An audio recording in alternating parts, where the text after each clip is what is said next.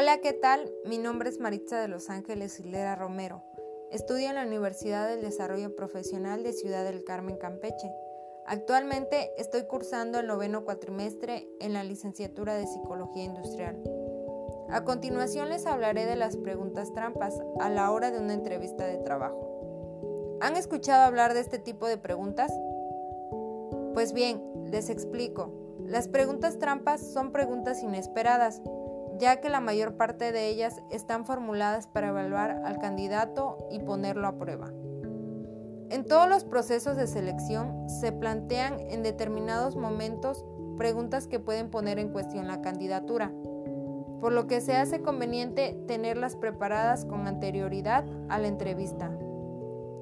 Te mencionaré cinco de las preguntas trampas más mencionadas a la hora de una entrevista de trabajo. La primera es, ¿Por qué quieres cambiar de empresa?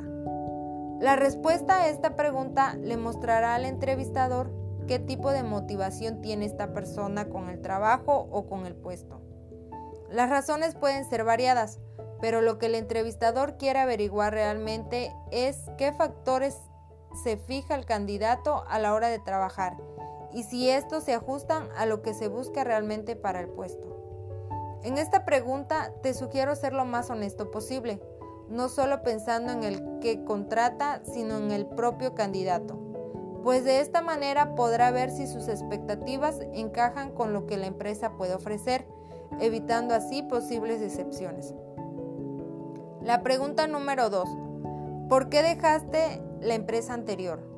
El entrevistador querrá saber en qué, en primer lugar, si fue por, por propia voluntad o si lo despidieron y en ambos casos la razón de este cambio.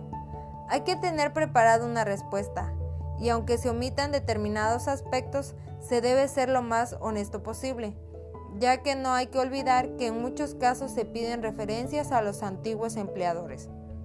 Los motivos de la marcha voluntaria pueden ser varios, por salario, porque sienten que han tocado techo, porque las condiciones que les habían prometido no se han cumplido, por el horario o bien el estilo de liderazgo. La tercera pregunta es, ¿cómo era la relación con tu jefe superior?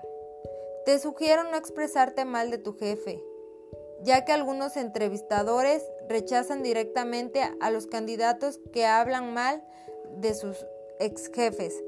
En general, aunque tenga sobrados motivos para quejarse de su anterior jefe, recomendamos que no entre en valoraciones de ningún tipo. Como cuarta pregunta tenemos, ¿qué hobbies tienes?